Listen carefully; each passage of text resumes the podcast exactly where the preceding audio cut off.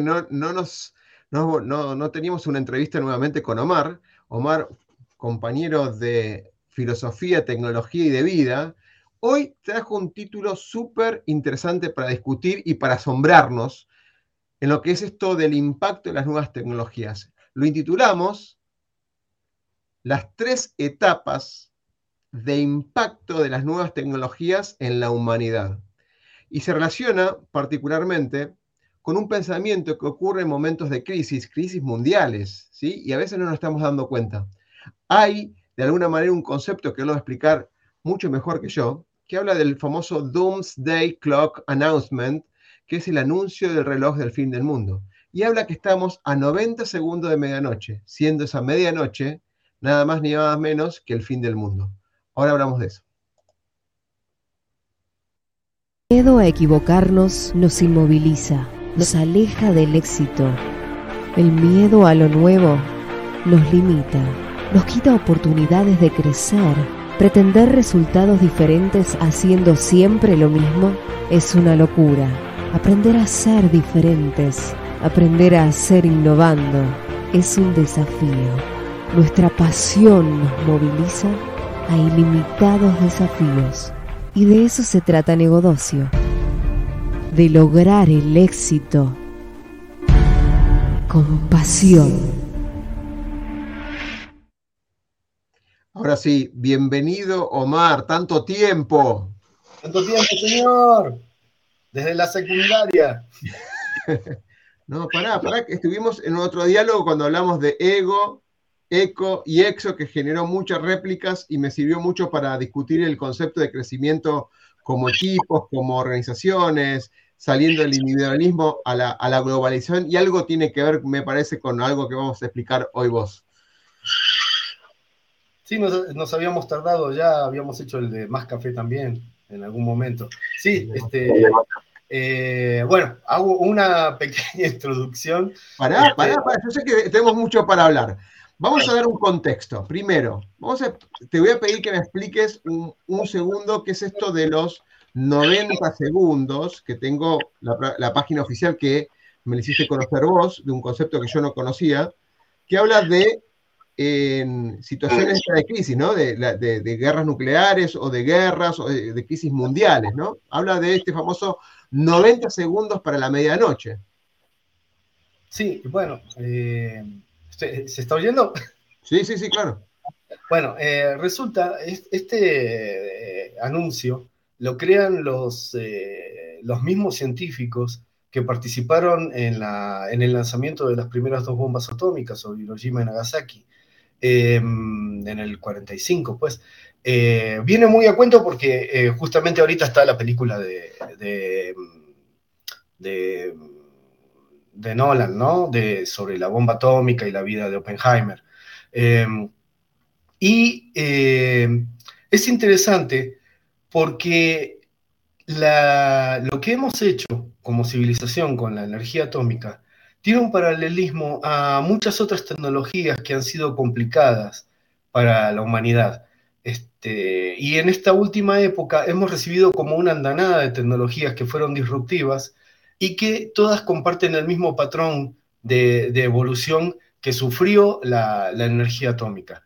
Eh, tenemos el caso de los drones, tenemos el caso de las redes sociales, de Internet, de la inteligencia artificial ahorita como último, eh, de las cuestiones de seguridad y de ética de las, de las inteligencias artificiales.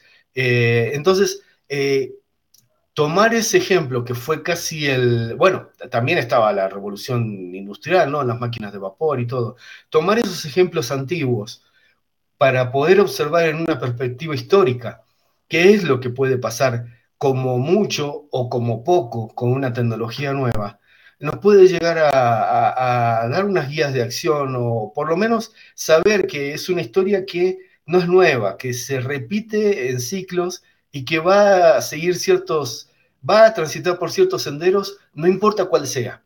Si, si mañana surge una tecnología nueva, va a seguir probablemente los mismos tres pasos para, para, preparar a la audiencia lo que se viene, porque es mucho y hay que empezar a asociarlo. Lo que decimos es, las nuevas eh, tecnologías emergentes la máquina de vapor o cualquier tecnología sigue este ciclo, sigue este ciclo mezclado de alguna manera con un impacto en la humanidad que a veces no lo percibimos porque lo vivimos en el día a día y no nos sentamos a reflexionar sobre el ciclo desde que nació hasta que llegó a su madurez, de alguna manera.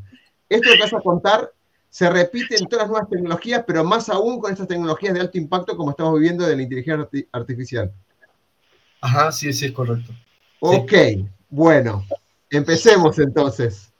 A ver.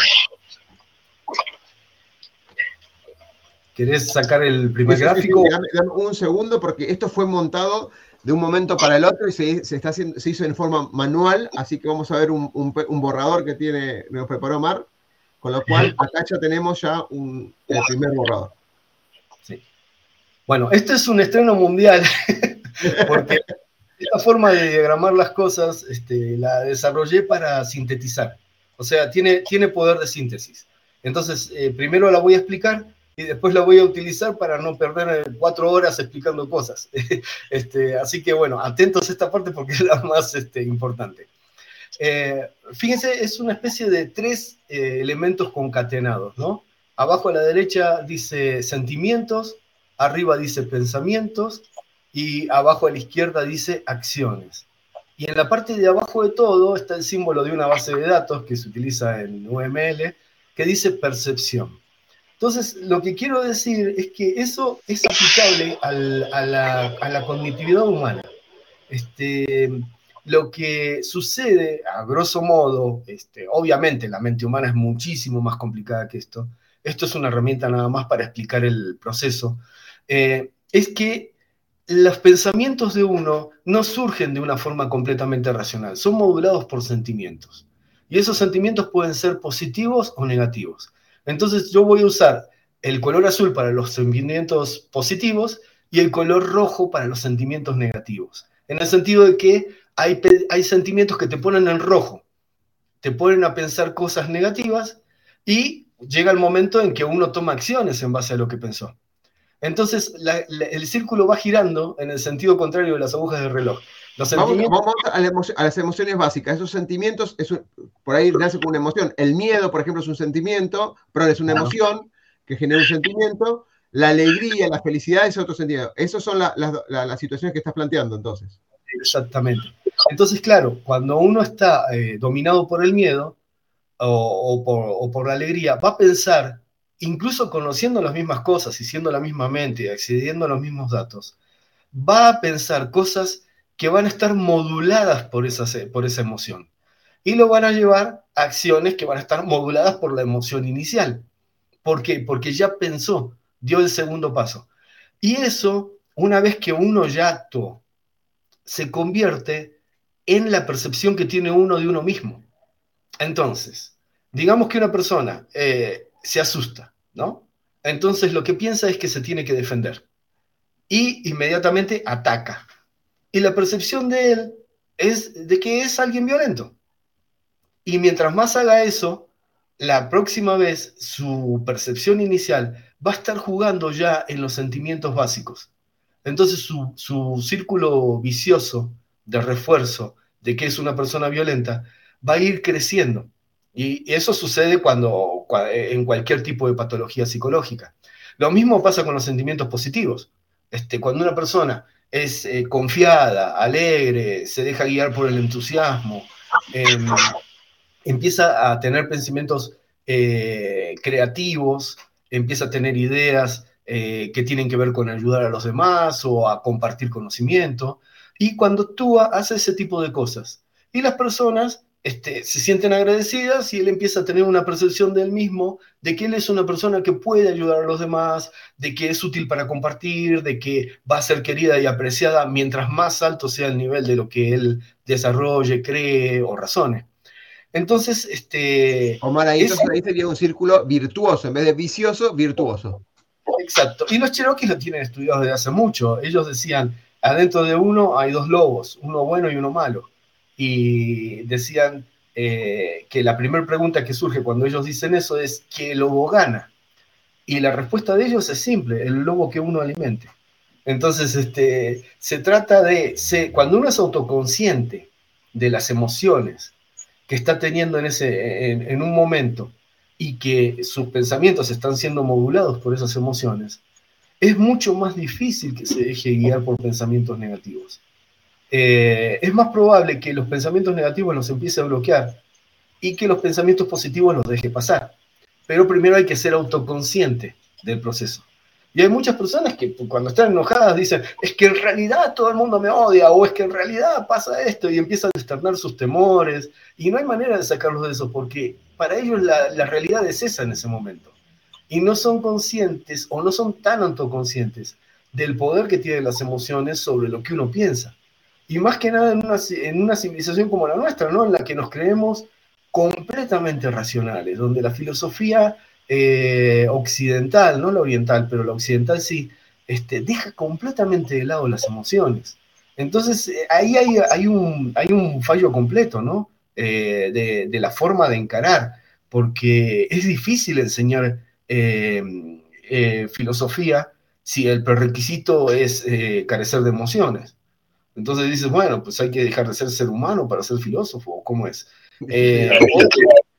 Claro, Hay, una frase que la, aprendí de Tony Robbins en algunas charlas que, he visto de él, que dice, la emoción abraza la razón. De acuerdo a la emoción que tenés, es lo que vos interpretás el mundo, por más que uses toda la lógica y el uso lógico y de razón que tengas en tu mente, ¿no? La, emoción te, es como una especie de lentes que te dejan ver el mundo, percibir el mundo, como lo dijiste vos, eh, de otra manera. Exactamente. Bueno, entonces en parte, eh, partiendo de eso, voy a utilizar ese diagrama para explicar cómo, cómo eh, funciona esto a la hora de las tecnologías, porque a veces nos sentimos muy agredidos por las tecnologías nuevas o, muy apabullados tal vez, en el sentido de que somos impotentes frente a lo que pueda pasar. Eh, y esas sensaciones de impotencia, esos sentimientos de temor, son emociones negativas. Y hay formas de, enfrentar el asunto eh, de una manera un poco más eh, positiva y que requieren eh, cosas que finalmente te van a terminar llevando a ser una mejor persona. Entonces, por eso fue que, que, hice este diagrama, pues, para que se pueda entender para qué lado voy, o sea, por qué es que estoy, estoy planteando todas estas cosas. Así que bueno, este, lo primero que quería decir era que eh, la humanidad ha lanzado apenas dos bombas atómicas. Eh, después de eso, no mm, hemos encontrado otros usos de la energía atómica y si se hace el balance de cuántas vidas se han salvado frente a las que se destruyeron con los primeros dos lanzamientos, eh, la, la energía atómica tiene un balance a favor en la cantidad de vidas que se han salvado, en la cantidad de energía que se ha producido a través de las centrales atómicas, pese a los problemas que tuvo eh, en, los fallos de las centrales y todo. Eh, así que... Eh, para, lo que estás diciendo entonces es... Lo que estás diciendo es que más allá del momento drástico y terrible de haber usado las bombas atómicas para destruir la humanidad o destruir una población o personas, el uso posterior, en el buen uso de la, de la, energía atómica, generó o cuidó más vidas de las que destruyó originalmente. No justifica el primer hecho, naturalmente. Claro, y lo que quería dejar en claro es que es quizás la tecnología más peligrosa que ha utilizado la humanidad y que vaya a descubrir. Hay, hay filósofos que dicen que la inteligencia artificial va a ser más peligrosa que las bombas atómicas. Pero eso está por, está por, primero por demostrarse y probablemente forme parte de un, de un, de un manejo mediático. Entonces, este, lo que quería decir yo es que si con eso, que era lo más peligroso que podía alcanzar la, nuestra especie, con el conocimiento que tenía, todavía estamos en veremos a ver si en realidad eh, la, vamos a librar bien o no, eh, todo lo demás como que queda mucho menos este, peligroso y bastante más manejable. Entonces, eh, esa primera palabra de confianza, si el chat GPT no explota una bomba atómica en cada casa, pues no tenemos tanto, no deberíamos tenerle tanto temor. Este, lo mismo con los drones y lo mismo con las redes y lo mismo con, todas las tecnologías que hubo desde, desde el surgimiento de Internet, principalmente las impresoras 3D y todo eso. Así que bueno, primero esa palabra de confianza. Entonces, este, a ver, este, vos para que no me vaya yo por las ramas. Eh, que estoy muteado para no generarte eco. Em, vamos por las etapas. Eh, tenías dos diagramas preparados también. ¿Vamos con el segundo? Eh, sí, a ver, sí, sí, sí podemos plantear cómo, cómo está la situación actual. Eh, el que tiene los diagramas, las partes en rojo, ¿no?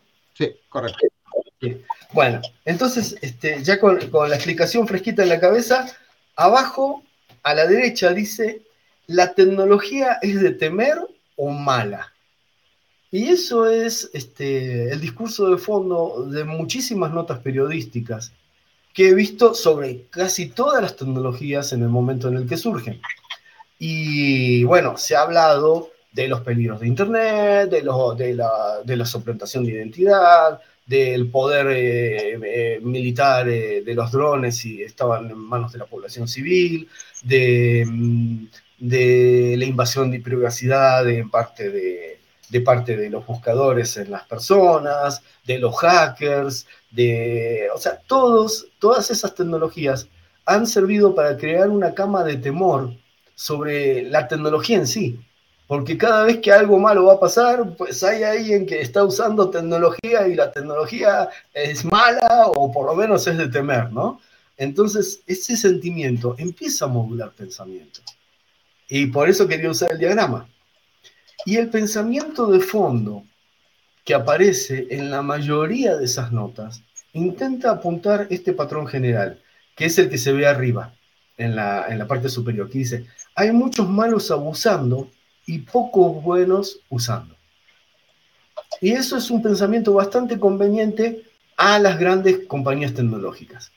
Entonces, este, eh, cuando un periodista eh, y otro periodista y otro periodista eh, sostienen el mismo discurso, hay que empezar a desconfiar a ver si no hay alguien poniendo una lana detrás o un dinerito para, para, para justificar alguna acción futura que tiene pensado algún empresario.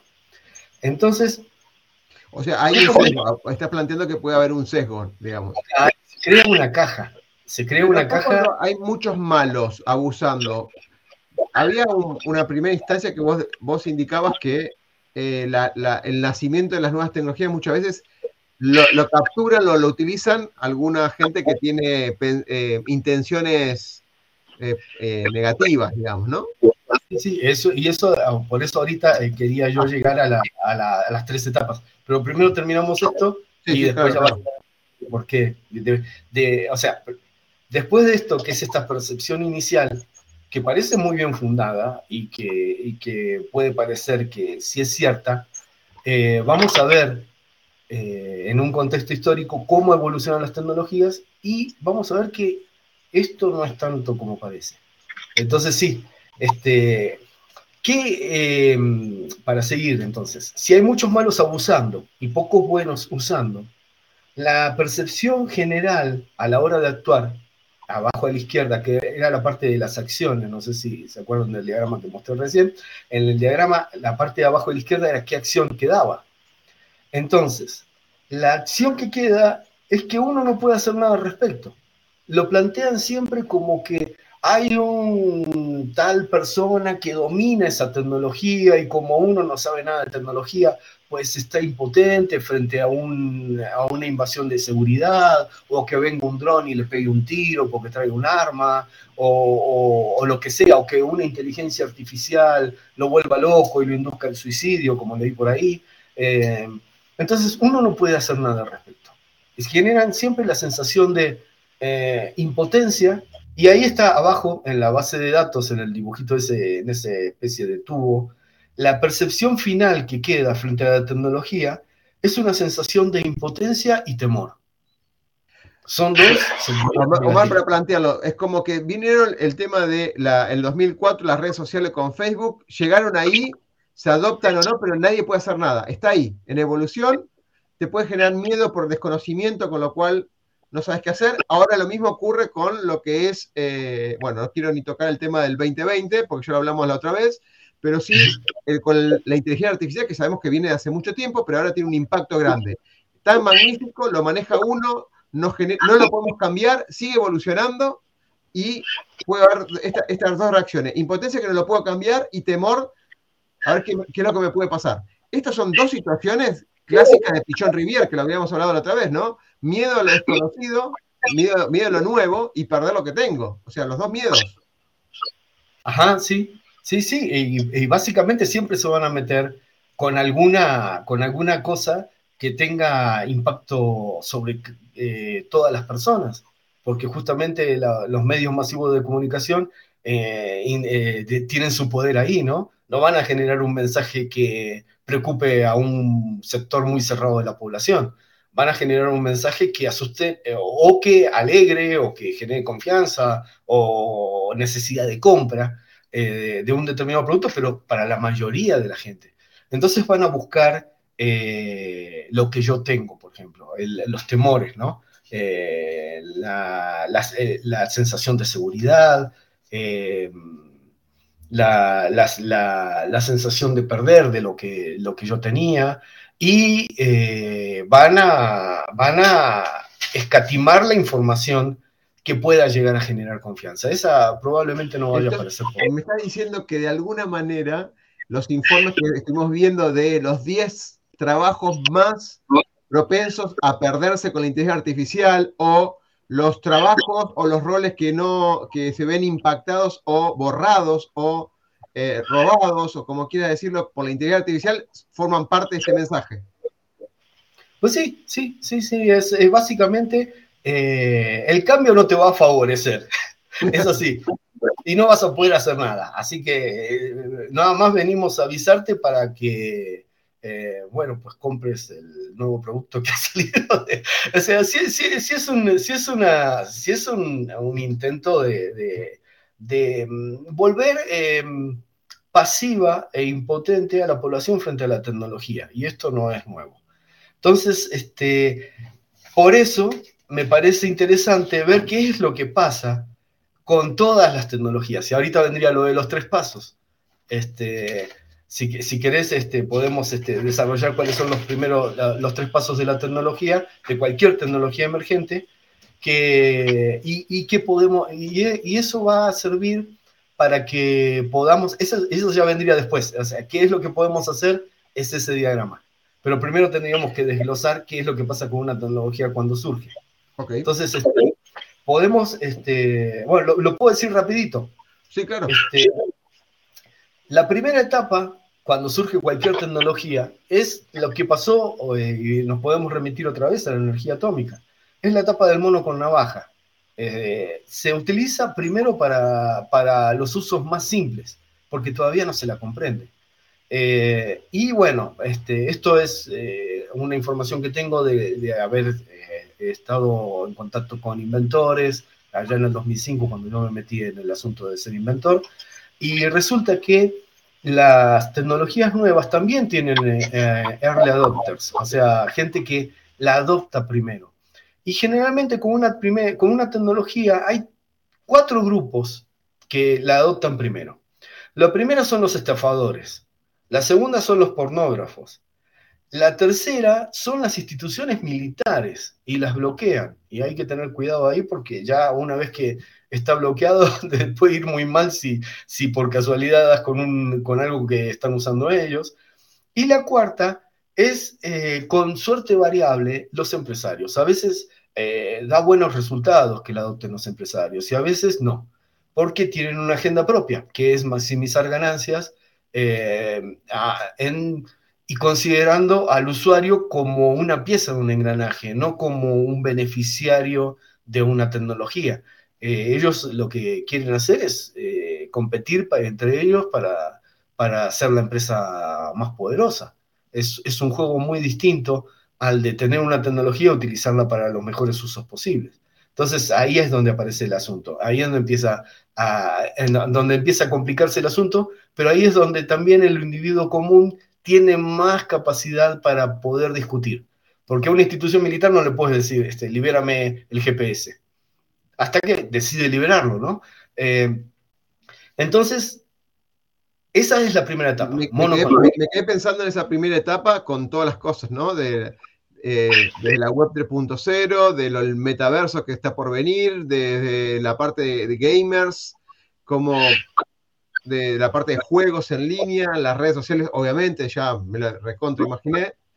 Eh, de hecho, la parte militar o de inteligencia y demás tiene mucho sentido con lo que ocurrió con lo que se descubrió con el tiempo para el uso de inteligencia y de datos de, las redes sociales, ¿no? Eh, me quedé impactado porque quedé, digo, claro, la, parte de mono de navaja lo que me hace pensar es que mucha gente sí utiliza la tecnología sin, sin entenderla mucho, pero con fines eh, graciosos quizás, ¿no? es, el famoso los fakes, los cambios de, caras o la envejecimiento en base a una foto. Muchas de las personas son conscientes de la cantidad de información que le están entregando a la aplicación y para la persona que la está usando y no lo pensó mucho en todos los términos, lo vamos a ver en un ratito, lo hace jugando. Lo, lo hace jugando pensando que es gracioso y nada más, pero hay mucha gente que usó ChatGPT, para dar un ejemplo bien puntual, entregando mucha información a ese chat sin saber dónde fue a parar esa información en particular, ¿no? Sí, sí, es todo un asunto. Eh, a mí me llamó mucho la atención que veníamos con un discurso de que la invasión de privacidad que hacía Google al analizar nuestros términos de búsqueda, las páginas en las que habíamos dado clic, etcétera, etcétera, era muchísimo para nosotros, hasta que llegó el chat GPT y a ese le contábamos este, qué queríamos hacer, de qué manera, a quién queríamos. Tiene más información el chat GPT que la que pudo recolectar Google en dos décadas. ¿Por qué? Porque la entregamos incluso con la intención de lo que queríamos hacer. Entonces, este, en ese momento, pues ahorita no veo a nadie preocupándose por esa invasión de privacidad. De hecho, veo a gente entregando información sensible de una empresa al chat GPT porque tiene ganas de, tiene ganas de hacer un, meme con las estadísticas que vio esa mañana. Entonces, el, algoritmo que quieren verificar o le quieren comentar o lo que fuera, ese algoritmo que forma parte de las reglas de negocio o una estructura puntual o forma parte de algo en general. Pone estoy hablando de eh, las que conocemos, son, digamos, populares, hay un montón de otras, eh, digamos, herramientas, pero Copilot, por ejemplo, eh, donde se vuelca un montón de código generando código. No digo, no, no decimos de que lo estén usando así, pero está la, remota y cercana posibilidad, no remota, la cercana posibilidad que esa información, si, hay una fisura de privacidad, esté disponible para otras personas. Pasa lo mismo con el sentimiento de impunidad que surgió cuando surgió la red, ¿no? Este, la persona que mentía, que se ponía nombre de mujer en un chat, de, en un chat para ver qué pasaba, este, los que falsearon sus fotos en Facebook, los que usan filtros hoy. Eh, el sentimiento de impunidad que genera la computadora es, eh, es digno de verse, la verdad. Personas que realmente sienten que no, no pasa nada de que no pasa nada. Y bueno, obvio que revelan sus más bajos este, instintos, intenciones este, y motivaciones, porque se sienten realmente en confianza, en confianza de que, de que del otro lado no hay nadie recopilando esos datos, utilizándolos para algo, eh, o incluso detectando cuáles son las tendencias psicológicas o sociales de una, de una población para, para poder hacer ingeniería social, ¿no? Por, eh, eso, me preocupa las cuatro categorías que son los que más early adopters que no, mencionabas en cuanto a la, a la uso de las nuevas tecnologías. Es preocupante, muy preocupante. Sí, porque son los más abusados este, a la hora de vender esos datos, ¿no? O de utilizarlos para control, los las comunidades de empresarios. Entonces, bueno, después de la primera etapa del mono con navaja es cuando está el verdadero peligro. Cuando una tecnología es realmente peligrosa es cuando recién surge. Y después empieza a salir la segunda etapa, que es el descubrimiento y la diversificación de usos. Una persona descubre que la energía atómica se puede utilizar para generar electricidad. Y ahí empieza a subir la calidad de vida de la, de la, especie humana en general, eh, o, empiezan a aparecer la posibilidad de instalar industrias, eh, la, población eh, aumenta su nivel de vida, se utilizan, eh, se utilizan los descubrimientos sobre energía atómica para, para adelantos en medicina, eh, se curan, se salvan vidas. Eh, y bueno, y todo eso consigue muchísimo más apoyo que la idea de lanzar una bomba. Y durante muchísimo tiempo, la, idea, de, la idea de un conflicto atómico fue un fantasma que era tan temido que lo volvía imposible. Ahorita no, ahorita está muy seria la cosa. Pero durante tres, cuatro décadas, eh, la humanidad estuvo pensando en hacer otras cosas con energía atómica. Y, la población fue aumentando y la proporción de personas que piensa hacer cosas buenas con la tecnología supera ampliamente a la cantidad de personas que intenta hacer cosas malas con la tecnología. Y eso es el... Eh, luego vamos a hacer una comparación entre el gráfico que mostré recién y el que viene, y vamos a ver que es un supuesto falso de que la mayoría de las personas que utilizan tecnología son malvadas. Es realmente al revés. Pero bueno, después de la etapa de descubrimiento y diversificación de usos, que es la etapa en la que entran casi todos los desarrolladores, ahí entran los inventores, ahorita en este momento las comunidades de hackers, que han encontrado un montón de usos positivos a la inteligencia artificial. Eh, eh, y también las comunidades de científicos que empiezan a plantear los lineamientos éticos que se cada vez más fuertes con las tecnologías nuevas. Em, y empiezan a, hacer desarrollos, estudios poblacionales, eh, estudios de impacto. Eh, y bueno, toda esa etapa es en donde se empieza a preparar el terreno de las ruedas que van a empezar a girar alrededor de esta tecnología. ¿Para qué va a ser usada? ¿Cuáles son los números que convienen más? Y cuando la economía empieza a entrar en juego, cuando aparecen eh, perspectivas económicamente válidas, las comunidades empresariales este, pueden pasar incluso de buscar usos negativos a buscar usos positivos porque van a generar más ganancias. Porque ellos su brújula es esa, la maximizar rendimientos, ¿no? Entonces, ese es el momento en el que los estudios de, para qué puede servir una tecnología positiva tienen que empezar a dar este, eh, resultados prometedores en el sentido económico, porque es lo que permite que la sociedad los empiece a utilizar para bien, por, por una cuestión de conveniencia, incluso del ciudadano común, ¿no? Entonces, este, es, es interesante el asunto porque no es solamente eh, tecnología, es tecnología, economía y sociología lo que se tiene que manejar en esa etapa. Por eso también tienen que trabajar los científicos, porque el, el hacker o una persona... Eh, que, estudia los asuntos como yo, no tiene una capacidad de análisis y de profundidad tan alta como para poder comprender los impactos a futuro. Entonces ahí es donde tenemos que trabajar todos, trabajar bien y rápido con una tecnología nueva para quitarle el único uso violento que tiene. Entonces, descubrir otros usos y, y diversificar y crear posibilidades. En ese momento se abren caminos y eso es lo que permite la tercera etapa.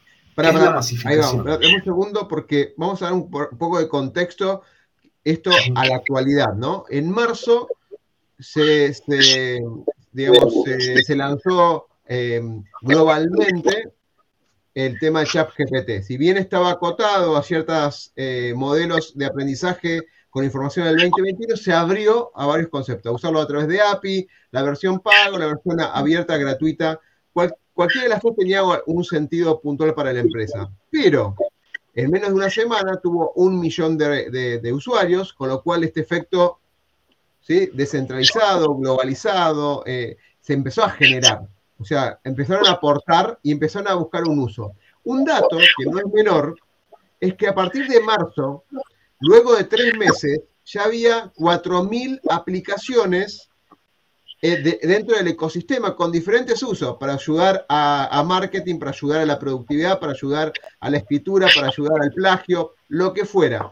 4.000 aplicaciones. Al día de hoy son 6.500, con lo cual 6.500 aplicaciones en menos de 6 meses, menos, menos de 3 meses, casi 4 meses, donde se empezaron a generar usos con un fin de resolver un problema, más allá del económico que puede llegar a ser, pero es ínfimo el económico, ayudar a un grupo social o un, un área en particular de, puede ser de, la, de, una empresa o puede ser de la población en general. Con lo cual, se está dando ese esquema hoy por hoy con OpenAI o con la tecnología de inteligencia artificial que fuera.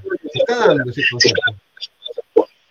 Sí, sí, sí, y es interesante porque eh, estamos hablando de que la tecnología esa este, Primero, eh, como surgen varias empresas eh, para resolver el mismo problema, desaparece la, posibilidad de monopolizar.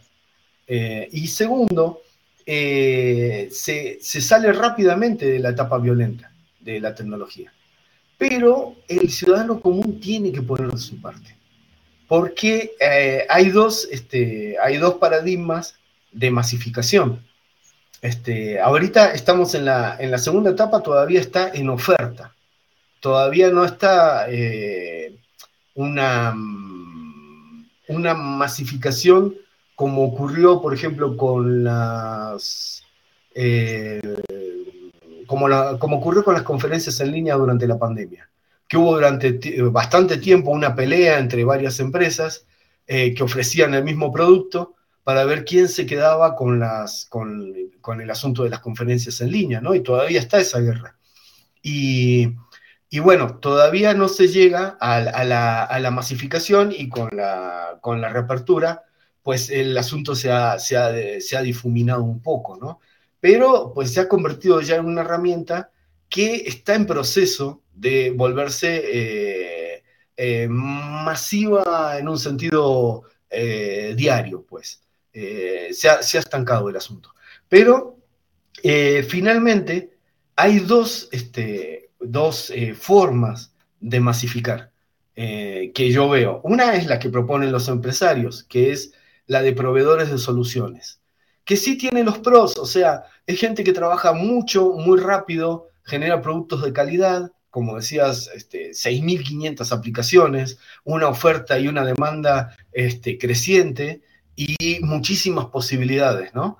Entonces, por ese lado son todos pros, pero tiene sus contras. Este, toda empresa va a tratar de eh, eh, sostener la ignorancia que se tiene sobre la tecnología en sí. O sea, la tecnología no va, no va a estar abierta, va a estar acotada a un uso específico, lo que decías, lo que decías recién todas las ofertas han sido sobre aplicaciones específicas para resolver problemas determinados, en donde la inteligencia artificial aparece como una especie de caja negra que es mágica y que la tienen ellos, ¿no? Entonces, eso es necesario para las empresas, porque si no, no podrían este, generar lo que, lo, que, lo que pretende toda empresa, ¿no? El liderazgo a través del monopolio.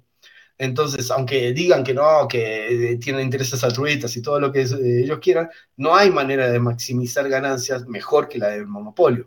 Entonces, lo primero que tienen que hacer es sostener la ignorancia. O, monopolio o un tipo de exclusividad de ser eh, pionero, líder, y al generar masa crítica, uno no puede salirse, porque, por ejemplo, si se inventa una nueva red social, como ahora está el tema de threads, de meta, está bien, está, está, estás enganchado con lo que es Instagram, pero antes era el monopolio, entre comillas, de, Twitter, no ha salido una competencia, pero es como que si vos te metés, es que si no se meten los demás, no tiene mucho sentido tampoco. ¿Cuántas, cuántas de esas tecnologías surgieron?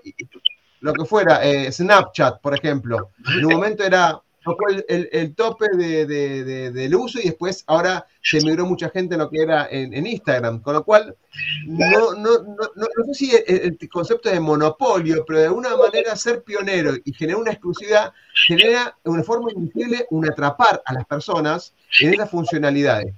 podemos llamarlo monopolio, pero quiero monopolio si la gente estuviera consciente de lo que está haciendo, pero como está en estado inconsciente muchas veces, te diría que están atrapados a veces en esa tecnología.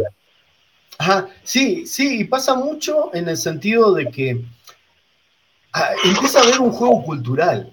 O sea, eh, em, cada red social no terminó siendo exactamente lo que querían los creadores.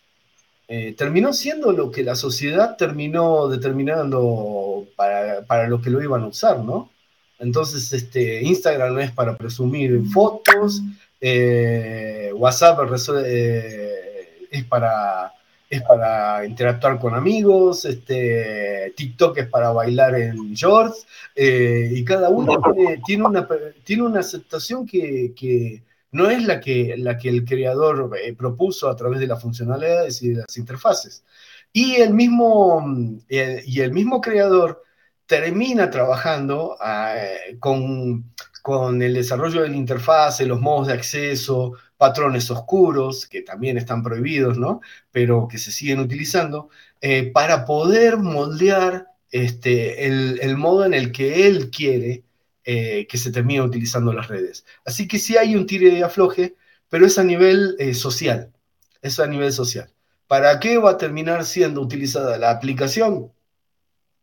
Bueno, lo va a determinar el, futuro y las necesidades de la gente, no, no las necesidades y los planes a futuro del CEO de una empresa, que puede estar más o menos acertado, pero generalmente sí se equivoca mucho.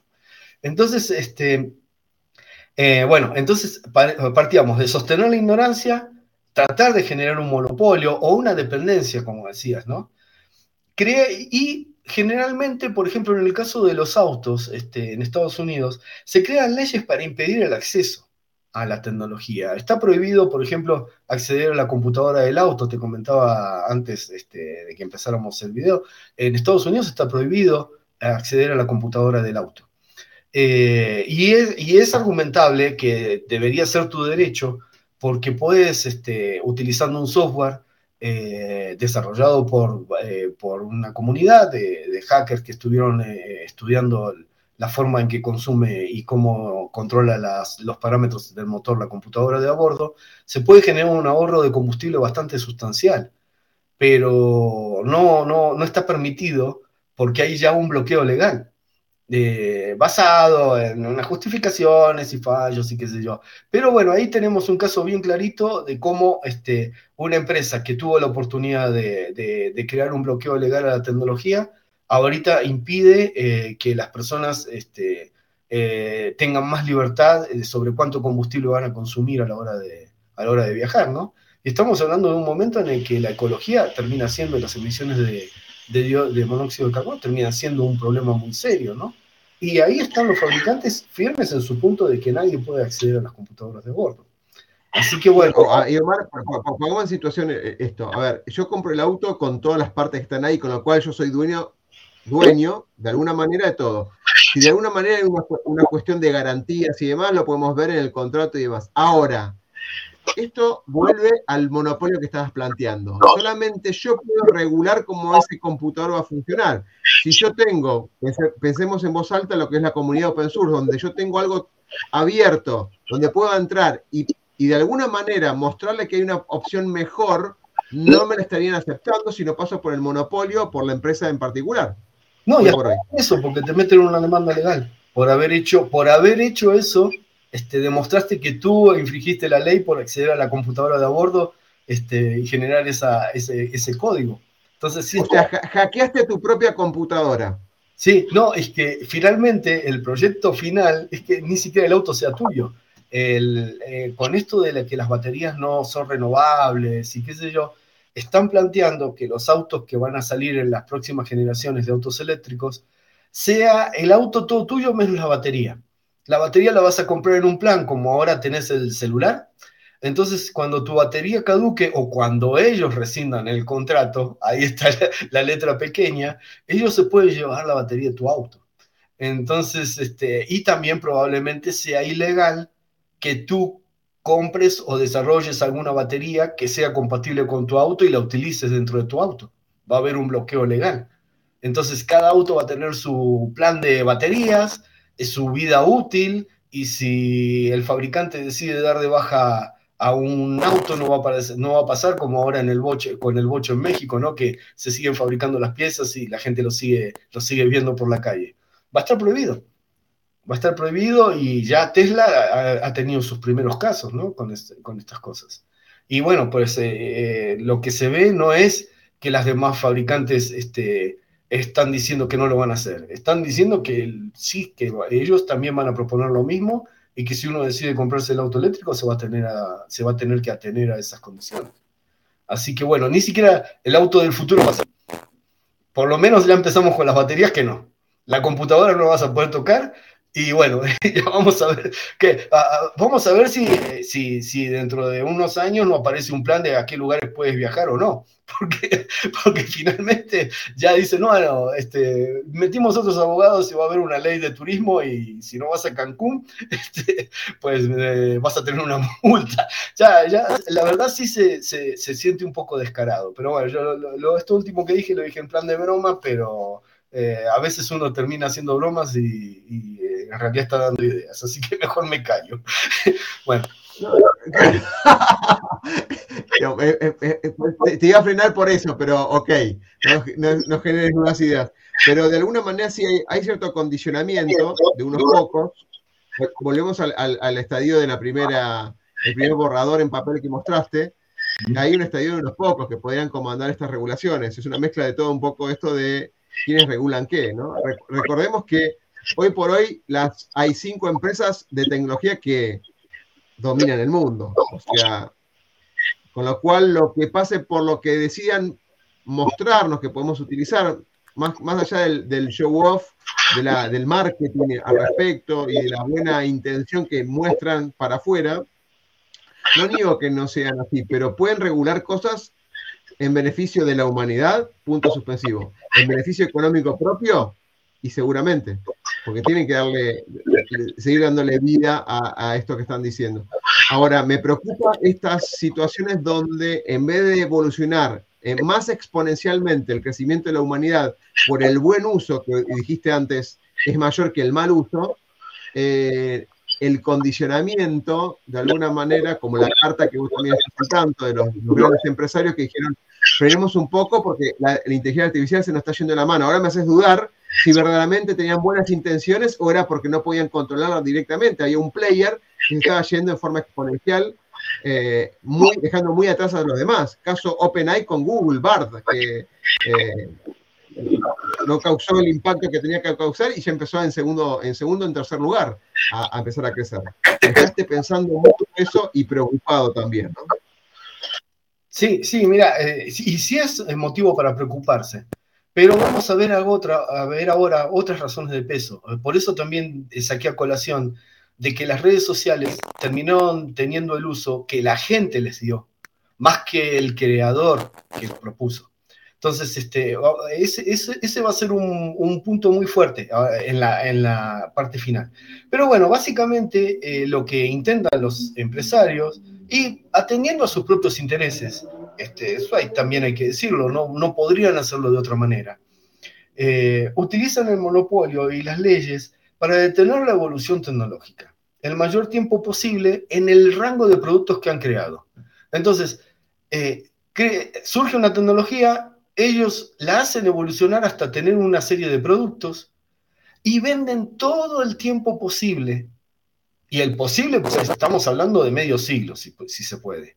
Em, el mismo producto, mejorándolo muy poco, para maximizar las ganancias de ese costo que, les costó, eh, que, que, tuvo desarrollar esa línea de productos.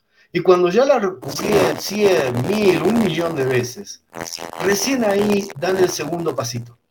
Pero de lo que se trata es que las grandes tecnológicas, más que apoyar el desarrollo tecnológico, eh, tienen el control de la rueda de una manera muy cerrada.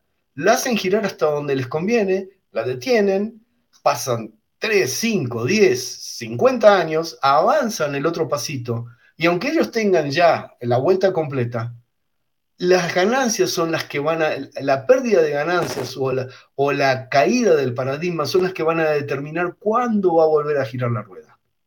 Y eso no es bueno para la humanidad. Es bueno para ellos, sí, este, sí. Y es necesario para que ellos sigan compitiendo, sí, está bien.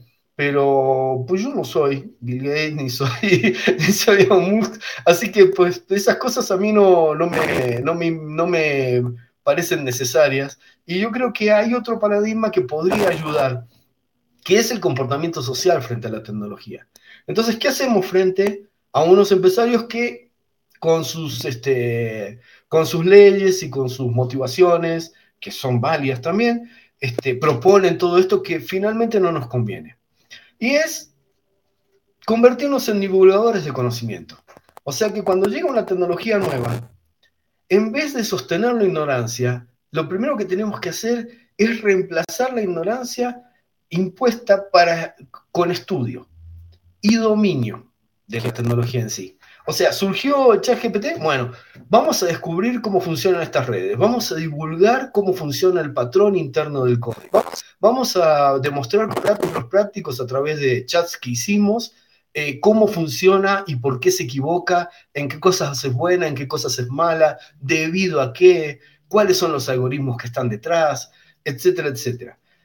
Entonces, este, eso... Estás, planteando algo que no está ocurriendo todavía, porque no hay una transparencia en este sentido del algoritmo, que es lo que, lo que están promulgando muchos, pero no lo hacen todos. O sea, todos promulgan lo que es la gobernanza de los datos de punta a punta, la privacidad de los datos de punta a punta, la transparencia de lo que hace el, algoritmo con sus sesgos, porque acordate, acordémonos que la mayor parte de los, modelos son matemáticos, no podemos, podemos revisarlos, pero no solamente alcanza eso, sino la selección de los datos que alimentaron ese modelo, que también tiene un sesgo y ciertas creencias de selección que son más allá de la parte matemática y racional, sigue siendo emocional porque pasa por el tema de qué elige cada uno en cuanto a los datos y qué dice de cada dato en particular, ¿no? Exactamente. Entonces ya vemos aquí que hay, un, que hay una, una apertura ficticia eh, y están haciendo el primer intento de sostener la ignorancia, pero podemos hablar de la tecnología en sí.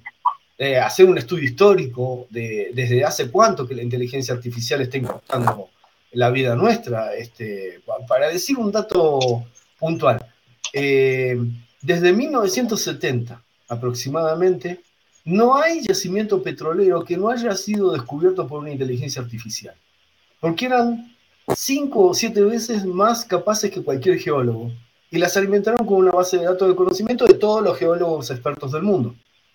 Nosotros tenemos, petróleo hoy por hoy para los autos y gasolina, es debido a las inteligencias artificiales. Este, para, saber cuál es el impacto real y desde dónde viene y cuánto, y cuánto, ha, cuánto influido ya.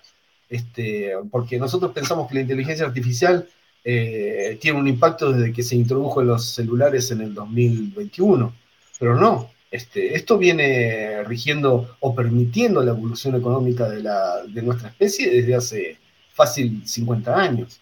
Entonces sí, sí, sí es importante conocer todas estas cosas, porque una persona que dice, pues si llegué hasta acá y ya pasaron 30 años, ya no va a tener tanto miedo de la inteligencia artificial. Dice, si, si no, no habría arrancado mi auto. O sea, me ayudó. Y, podemos empezar a balancear eso de la misma manera que hicimos el balance inicial de la bomba atómica, ¿no? Este, de la energía nuclear. Decir, bueno, ¿cuántas vidas salvó? ¿Cuánto contribuyó? ¿Cuánto nos ayudó la inteligencia artificial hasta el día de hoy? ¿Y cuánto peligro potencial tiene en este momento el chat GPT? Y ya la balanza está inclinada a favor, pero muchísimo. Pero hay que conocer. Entonces el conocimiento, la divulgación y el dominio de la tecnología son cruciales en este momento. Porque, pues nadie está hablando de este, este texto, histórico de la inteligencia artificial que yo sepa. Todo el mundo está hablando de los temores, de que me van a dejar sin trabajo, de que, de que esto, de que lo otro. Y, bueno, pues son todos supuestos y muchos basados en la falacia de la pendiente resbaladiza, ¿no? Entonces, sí, y algo más, Omar, para complementar. ¿eh? Está bien, los miedos, obviamente, porque hablan más de los miedos de los, que, de los que comunican, o por ahí con certeza, como está teniendo una visión de la humanidad actual, recordemos que eh, no, todas las personas acceden a la tecnología. En cuanto a términos generales, supongo que son 8 somos 8 mil millones de personas, solamente acceden a la tecnología el 55%, o sea, mobile e internet, con lo cual quieren un 45% sin acceso. Digamos, la mitad del mundo no tiene acceso a esto. ¿Cuánto de esta mitad del mundo, estos 4 mil millones, puede llegar a comprender algo? pueden comprender lo que dice un comunicador, simplezas como lo que llamamos prompt engineering, que es usarlo a usar la herramienta, pero muy pocos, muy pocos acceden a compartir y a entender lo que le estás comentando vos, es la transparencia y la profundidad. Es como si fuera un iceberg. Acá arribita estamos todos como usar, cómo hablar, pongámosle, cómo hablar con la inteligencia artificial. Le enseñamos a cómo codificar las palabras, usar las palabras para poder hablar con una una inteligencia artificial, pero muy pocos están ahondando en el impacto de la transparencia, los algoritmos, los sesgos y demás para darle más conciencia. No creo que se esté dando tanto esto todavía, ¿eh? Y ya pasaron más de cuatro o cinco meses. Sí, mira, este, es más, yo creo que es incluso bastante más grave el asunto. Em, de la gente que tiene acceso a Internet en Latinoamérica, el 80% lo hace a través de celulares. O sea que solamente el 20% tiene una computadora. O sea que los que podemos desarrollar, estudiar y divulgar, somos un grupo muy cerrado, somos casi privilegiados en, eh, en el mundo entero, ¿no? La mitad del mundo sin nada la otra mitad con un acceso completamente restringido a través de un, celular, y el 20% de los que quedamos, pues tenemos, yo creo que una responsabilidad moral de, de, divulgar y, de profundizar en estas tecnologías para evitar el dominio este, monopólico, ¿no? Que, es lo que van a intentar hacer las empresas por, por una cuestión de intereses propios. Entonces, este, este momento es un momento histórico y es, eh, la verdad, sí es este, un poco dramático porque cae mucha responsabilidad sobre los que podemos, ¿no? Pero también es un momento muy interesante, ¿no? Es una canción de Jesus Jones que dice, eh, se llama Justo aquí, justo ahora. Y habla de que el mundo se estaba viniendo abajo en la época en la que ellos escribieron la canción. Estaba él con mucho, el escritor estaba con muchos temores, y qué sé yo, y decía, pero en este momento veo al mundo despertar en la historia, así que yo quiero estar aquí y ahora. Entonces, este, si uno está en la oportunidad de poder hacer algo honestamente y de divulgar conocimiento para poder ayudar a la mayor cantidad de gente, creo que no es poca cosa. Creo que no es poca cosa. Este, eh, bueno, entonces, ¿cómo se divulga? Antes, antes de pasar al último diagrama. Lo digo rapidito. Reemplazar la ignorancia, ya lo había dicho, con, con estudio, niño, niño, cosas que te permitan dominar la tecnología. O sea, además de estudiarla, el que estudió tiene que dar chance al que está leyendo eso para que él pueda experimentar y hacer lo mismo que él hizo. O sea, que las, las experiencias que comparta sean replicables. O sea, hice este experimento, me funcionó así, así, pruébalo tú, ¿no? En programación, en las webs de programación se ve mucho ahora, que el código fuente te dice, haz clic para ver cómo funciona, ¿no? Entonces el programador tiene una, cadena ya directa, dice, no, no solamente estoy leyendo un libro, estoy viendo cómo modificar ese mismo para, entenderlo mejor, ¿no? Y eso ayuda muchísimo en la confianza y en la seguridad del que, del que está aprendiendo. Entonces, intentar eso. Después, tener la percepción de que el proveedor de soluciones este, no, es una, no es una persona, eh, que, alguien que te provee soluciones como una gran empresa, no es lo ideal. Que mis problemas los tengo que resolver yo y no necesito a nadie que me venda una solución. Yo lo que necesito es comprender cómo funcionan las herramientas y usarlas para lo que yo necesito.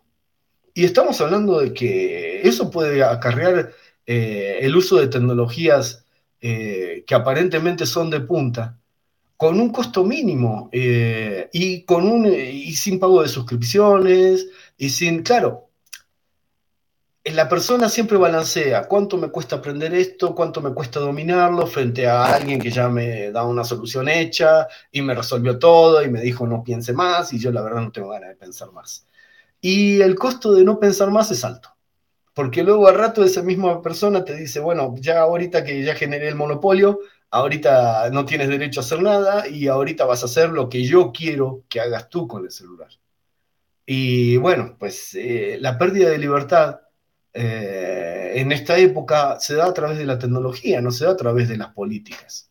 Eh, si bien los políticos todavía tienen una injerencia grande sobre la libertad de los ciudadanos, creo que las tecnológicas tienen una injerencia mayor sobre la libertad de los ciudadanos especialmente cuando se meten adentro de la cabeza del ciudadano y este, son capaces de eh, influir sobre su estado de ánimo o sobre sus motivaciones o inculcarle el deseo de productos de forma mucho más efectiva que podían hacer, eh, que podrían haber hecho cualquier publicitaria del siglo pasado. Entonces sí, eh, este, hay que tener cuidado. Estamos en un mundo en donde la libertad está decreciendo y basta con decir hasta aquí y no van a poder. O sea, pero si los dejamos, pues sí van a avanzar. Que limitar la, la, libertad de las personas también genera grandes ganancias económicas. Entonces, eso es parte de las motivaciones que no son directas por parte del, del, empresario. Yo no me imagino a ningún empresario frotándose las manos como el señor Smith y diciendo, y ahora nadie va a ser libre. Pero sí va a decir, este, pero si todo el mundo compra el mismo producto, yo voy a poder venderlo a un precio más bajo y voy a generar ganancias más altas. Entonces, claro que va a abogar porque todo el mundo desee lo mismo. Y eso es una pérdida de libertad. Pero no era el objetivo que la gente perdiera la libertad. El objetivo era que ganara él más. Entonces, vemos eso como un efecto colateral. Pero el hecho de defender la libertad personal está en uno. Entonces, el uso de la tecnología de formas creativas, no, eh, eh, no que no sean mainstream, o sea, que no sean estándares, y, dejar eh, o tratar de abandonar en lo, más posible a los proveedores de soluciones, es un camino para la libertad personal. Y, para el futuro de la tecnología también, ¿no? Porque genera un nuevo tipo de consumidor. El consumidor que quiere que la herramienta que se le vendió sea hackeable. Yo quiero un aparato que lo pueda modificar, que lo pueda adaptar y qué sé yo. Y ya están surgiendo productos que son así. Entonces, este, ya estamos hablando de que esto es, parte ya de, una, de, un, de un pedido que ya tiene un nicho de mercado y que, y que hay algunos empresarios que están tomando esa idea y dicen, bueno, si lo quieren open source y open hardware, se los vamos a dar así, porque ellos lo que quieren es usar la herramienta para hackearla y que no sea ilegal. Entonces, este, ya hay un grupo de, productos que ya, surgen de esa manera, ¿no? Especialmente en el software de Linux y todo eso. Entonces, mm, ya que uno dio con algún uso personal interesante, lo primero que tiene que hacer es divulgar y masificar antes de que caiga una ley que te lo impida. Entonces hay que hacer esto rápido. Este, eh, entonces, la divulgación de lo que logró hacer uno personalmente con una tecnología, aun por más personal que sea el uso, es importante porque genera un contexto social en donde dicen las personas quieren jugar y, dominar las tecnologías que están llegando. Y si eso se convierte en un nicho de mercado, se va, se va, se va a frenar todo este sistema monopólico y se va a reemplazar por otro modelo de negocios. Y cuando ese modelo de negocios sea equiparable pues esto va a empezar a funcionar como algo normal dentro de una sociedad. Y vamos a abandonar esta, esta presión antilibertaria que, que tienen las tecnológicas hoy sobre el individuo común. Porque el individuo común va a decir, pues yo quiero dominar la tecnología. Entonces, y lo último que quería decir es, utilizamos el conocimiento y el dominio de la tecnología para independizarnos de productos de alto costo y bajo beneficio. ¿Qué quiero decir con esto de alto costo y bajo beneficio? El caso del celular es emblemático. El celular es, con respecto al costo de fabricación, sobrevalorado, pero muchísimo. Y el beneficio que tiene, cuando se empieza a poner lento, es porque ya está funcionando más para el que te lo vendió que para el que lo compró el celular hace más procesos, dedica más tiempo de proceso a entregar información sobre, tu, sobre, tu ubicación, sobre, tus datos, sobre tu forma de navegar, sobre esto, que a tus necesidades personales de uso. Y por eso finalmente se termina poniendo lenta la porquería. Y, y caduca cuando ellos quieren.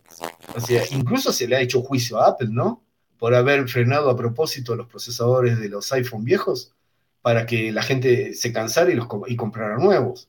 Entonces dice, bueno, pues esa máquina se vendió ya eh, preparada para, para, obligarte a comprar otra.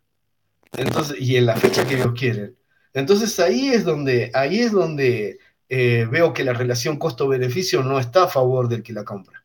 Uno piensa que está comprando algo y en el momento de la compra dice, y bueno, para el dinero que tenía, tenía buen procesador, buena memoria, eh, buena capacidad de almacenamiento, fue un buen negocio. Pero cuando lo empieza a usar, este, la relación costo-beneficio está al revés. Y eso es el diario, no es el momento de la compra. Entonces uno tendría que empezar a prestar atención a esas cosas y ya ha empezado, porque estas, estas cosas de que el procesador la frenaba, eh, Apple directamente, lo descubrieron la comunidad de hackers otra vvez, ¿no? Entonces, este, y se llevó a juicio y se perdió y lo tuvieron que, y lo tuvieron que desbloquear. Entonces, sí, sí, sí, sí hay unas tendencias sociales que ya van para ese camino. Entonces, ahorita sí, ya podemos poner el último, el último gráfico y ya, ya con eso cerramos, pues.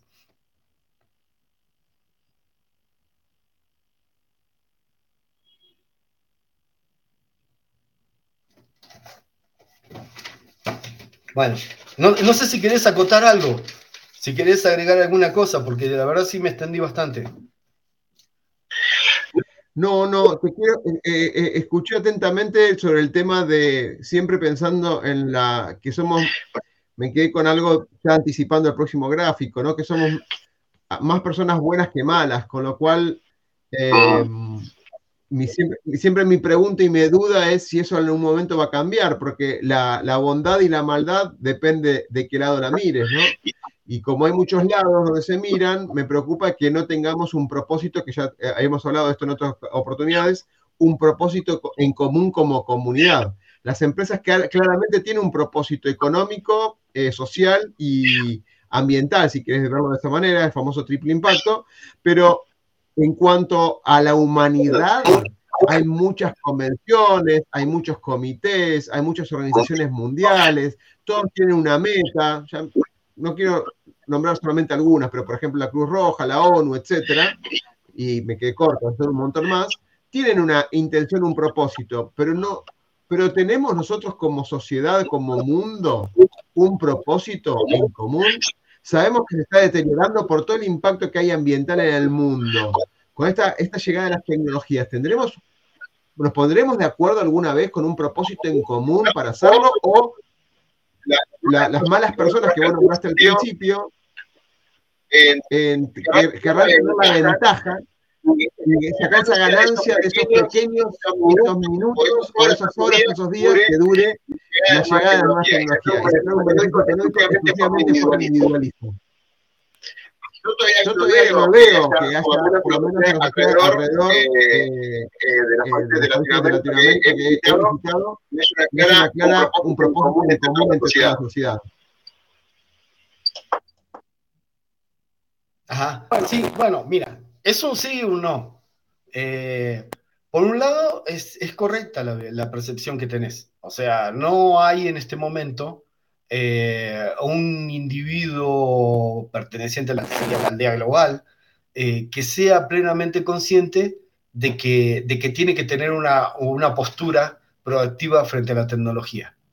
Entonces, también es cierto que muchas personas son, actúan en base a motivaciones y que la mayoría de las personas van a actuar en base a motivaciones de forma honesta, van a hacer lo que puedan con lo que hay.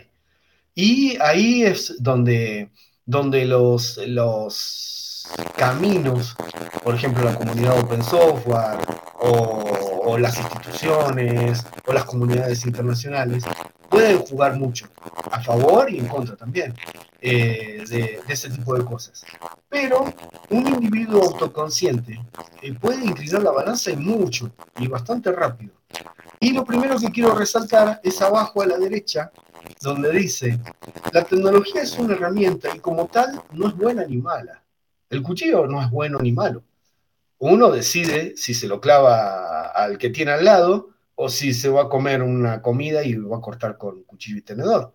Y esa decisión la hace uno diario. Entonces, este, saquen la cuenta de cuántas personas han matado con cuchillos y cuántas veces han comido y se van a dar cuenta de que eh, uno, mayor, la mayoría de las veces utiliza la tecnología con buena intención y ni siquiera piensa en los malos usos. Entonces, lo que quería resaltar era que el discurso que aparece a través de los medios de que la tecnología es mala o es de temer es una falacia. La tecnología no puede ser buena o mala. Y eso es una idea falaz y ya sabemos desde los griegos que de una premisa falsa no se puede llegar a conclusiones verdaderas. Así que todo el círculo que estaba en rojo de temor generado es falso, parte de una premisa falsa. cada vez, que eh, cada vez que, que veamos un discurso que parta de eso, que parte de ¿Eh? Sí, más o menos. Este, pero no, sí, ya, ya nos queda poquito. Este, igual me queda 20% de batería. Entonces, este, eh, el asunto es que eh, tengamos cuidado cuando se parte de una mentira tan descarada, ¿no? La tecnología es mala. Y cuando se parte de que la gente es mala. Y no, no.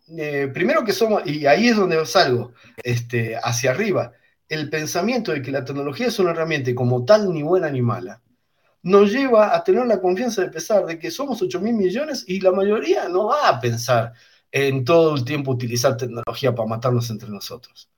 Y la verdad es que el mundo actual no demuestra que estemos utilizando la tecnología para atacarnos.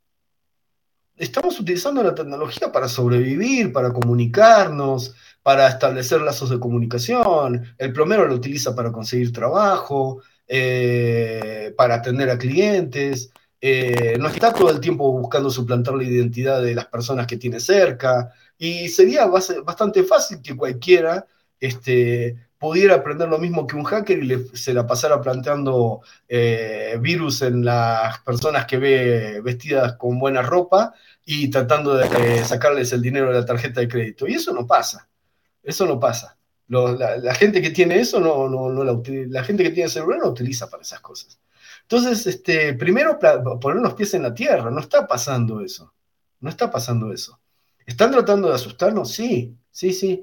¿Por qué? Y porque están intentando generar una cúpula de ignorancia alrededor de la tecnología por los motivos que ya comenté, eh, lograr el monopolio, ¿no? Pero no, no está pasando eso, no ha pasado ni siquiera con la energía atómica, y es poco probable que pase, porque la gente no se está volviendo eh, salvaje, súper individualista. De hecho, las redes han ayudado a que la gente Em, entienda, entienda eh, que la comunicación es, una vía de acción.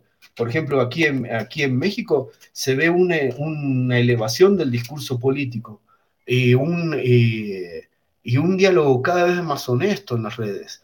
Y eso yo creo que sin las redes no habría sucedido. Ver a dos personas que eran de unos estratos políticos completamente diferentes, que antes nada más lo que hacían era insultarse, ahorita estar discutiendo punto por punto alguna cosa interesante, eh, la verdad yo lo considero un logro, un logro y, pienso que, cuando una tecnología este, empieza a ser masificada y empieza, y empieza a, la gente le pierde el temor, empiezan a pasar esas cosas. Este, y no digo, aquí aparece mucho la frase de los buenos somos más.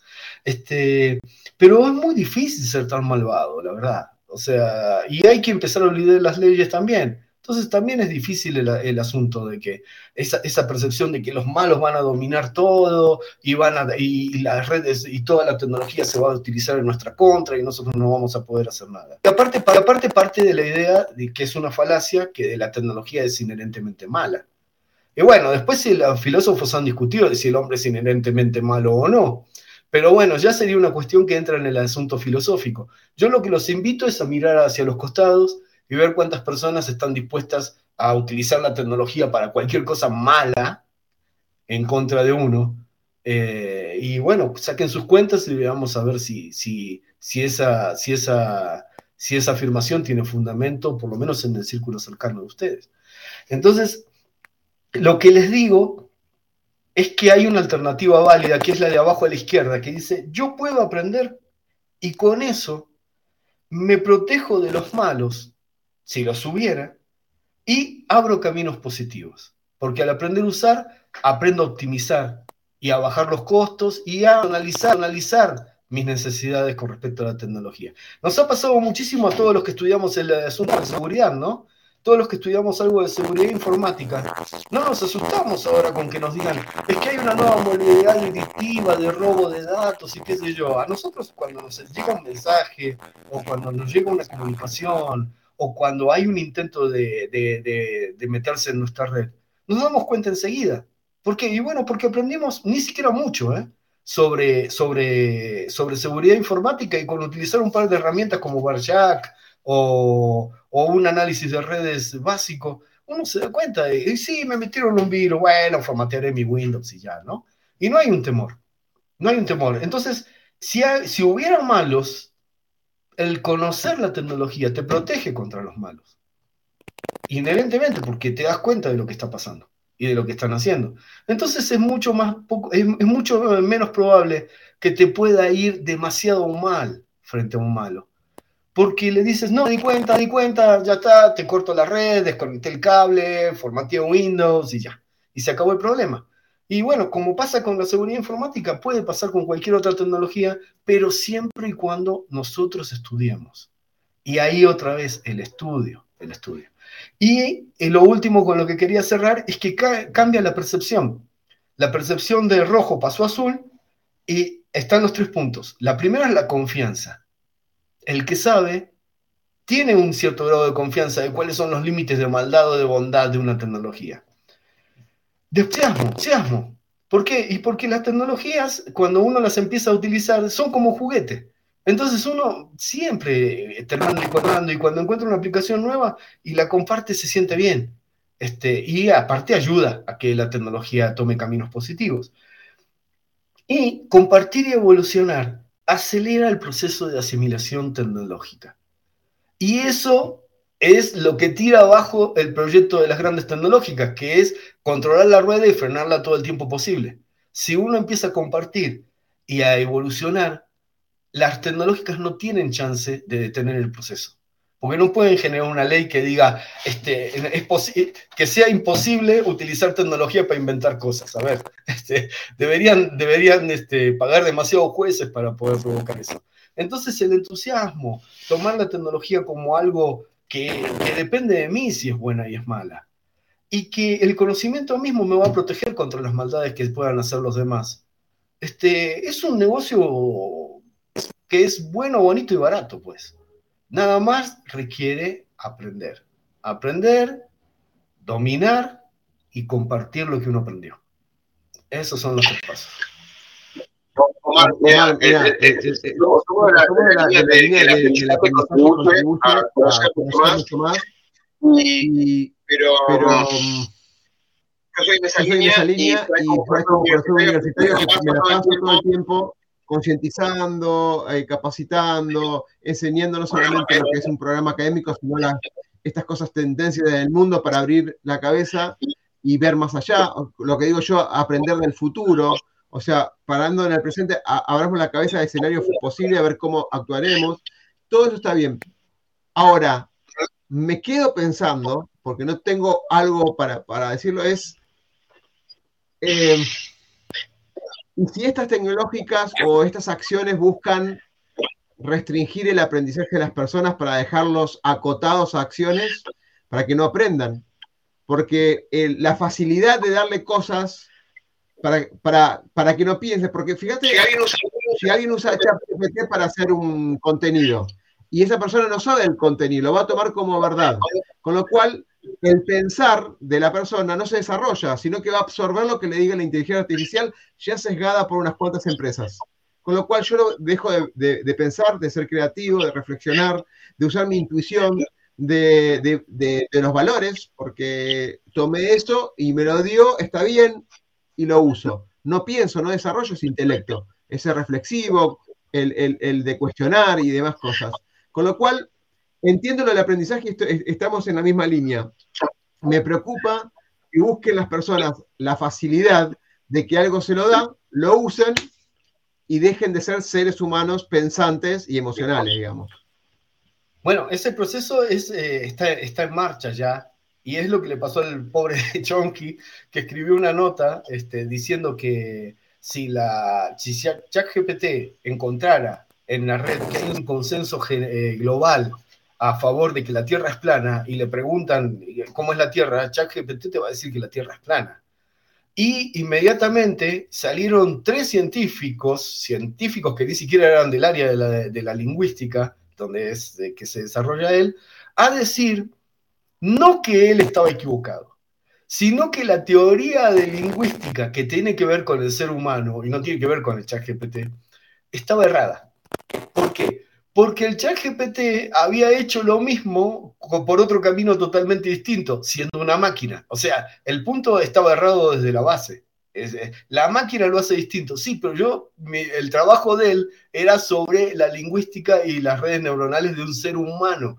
Y salieron a atacarlo, evidentemente pagados por alguien, ¿no? O sea, personas, cuando salen tres científicos, este, que ni siquiera son del área, a atacar el trabajo original de Chomsky, inmediatamente después de que Chomsky escribió una nota explicando, tratando de divulgar cómo funcionaban los mecanismos del chat GPT, pues ahí uno empieza a pensar, pues, ¿no serán notas pagadas o, cuál es el asunto, no? Este, y bueno, él salió a hacer su descargo y dijo, pues honestamente, dijo, bueno, mira, son personas que no son del área, este, me han nombrado a mí como el autor de la teoría sobre la que en realidad yo trabajé y que no tiene, no, no la inventé yo, entonces dice, bueno, pues evidencian que tienen poco conocimiento del asunto. Y dice, bueno, lo que dije yo es lo que descubrí eh, con el conocimiento del asunto y ahí le dan mi nota. Entonces, este, él ni siquiera está intentando defenderse. Pero está claro que así hay una intentona de no solamente no publicar los algoritmos, como decías vos hace un rato, eh, sino también de atacar a los que intentan divulgar cómo funciona la tecnología. O sea, está pesado el asunto. Te pones tú a tratar de explicar cómo funciona en realidad el chat GPT y se te vienen encima. Y dices, oye, pero explicar cómo funciona sería importante, ¿no? Sí, importante para, para el ciudadano, pero no para la empresa que lo vende. Entonces, en este momento sí, probablemente haya tiras y aflojes, y haya una pelea, y haya quien patalee, y haya quien te ataque y salga de la nada. Pero es el momento de detener esta rueda. Entonces, ese, yo lo que digo es que es un momento histórico, es bonito y que sí hay que darse un par de, un par de, un par de choques contra alguno que se enoje porque la historia no va como, como ellos quieren y uno está cambiando la historia. Tener conciencia de, que, de, de cuál es el pelo del conflicto, ¿no? En dónde está metido uno y qué tan importante es. Y no desanimarse si de golpe sale alguien a, decirte que, de la nada en una cuenta falsa, que pasó algo, qué sé yo. Me acuerdo hace poco, hace como cuatro o cinco años, estaba estudiando energías renovables y había un señor que había modificado una forma de generar combustible para, para autos que podían utilizar los productores rurales porque se basaba en, en un cultivo que hay allá en España. Y salieron a atacarlo a decirle que era ilegal, que iba a ir preso, que lo habían denunciado, y el tipo sale a hacer su descargo y dice, me han llegado 18 correos de perfiles falsos, de personas que en realidad no existen, diciéndome y atacándome, y les quiero decir que ya hemos revisado la ley, y no solo no es ilegal, sino que tenemos un premio en base a la, administración española por generar eh, alternativas de energías renovables. Así que dejen de mandarme correos porque la verdad sí se están poniendo un poco molestos con el asunto. Y vaya uno a saber quién estaba detrás de todo eso. Pero era un pobre tipo que había encontrado una manera más eficiente de, sacar energía de combustible para sectores. Y, bueno. Y así, ¿cuántos de estos cambios de paradigma que no estamos viendo? Omar, como siempre, como siempre, hablamos compartimos, además te escuchamos más que nada, una hora y veinte casi, así que totalmente agradecido. Dentro de poco, espero que no se, no se dilate tanto la próxima entrevista o la próxima intercambio de ideas, eh, porque siempre es súper, súper interesante conocerte, eh, tu, forma de pensar, siempre nos abre la posibilidad de pensar diferente, con lo cual eh, cuando, cuando esto genere el impacto, digamos, de reflexivo, ¿sí? Eh, yo les recomiendo a todos que vuelvan a, volverlo a, ver con la, evolución de las tecnologías, no solamente lo que pasó este año, sino con las nuevas tecnologías, porque pareciera que se están cumpliendo estos ciclos. Estas tres etapas se están cumpliendo siempre y en forma reiterativa y cada vez más rápido, ¿no? Por las nuevas tecnologías que aparecen. Omar, gracias por estar ahí. Eh, como siempre, muchísimas gracias. Volver a verte, reencontrarme con, mis épocas de secundaria, los recuerdos que siempre teníamos en los famosos laboratorios, taller y todas las materias que ya sabes.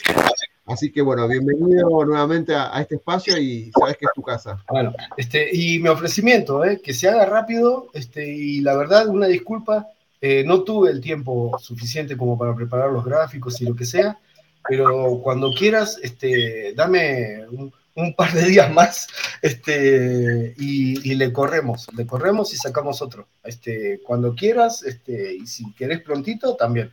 O sea, sí, sí estoy a si estoy en disposición. Eh, sí estoy muy ocupado, ahora sí la disculpa, ¿no? Pero, pero sí, sí, sí preparamos otra cosita a medida que vayas necesitando. Aquí estoy para... Excelente, excelente. Bueno, abrazo grande a la distancia y que todos los tuyos estén muy bien. Abrazo grande. ¿eh?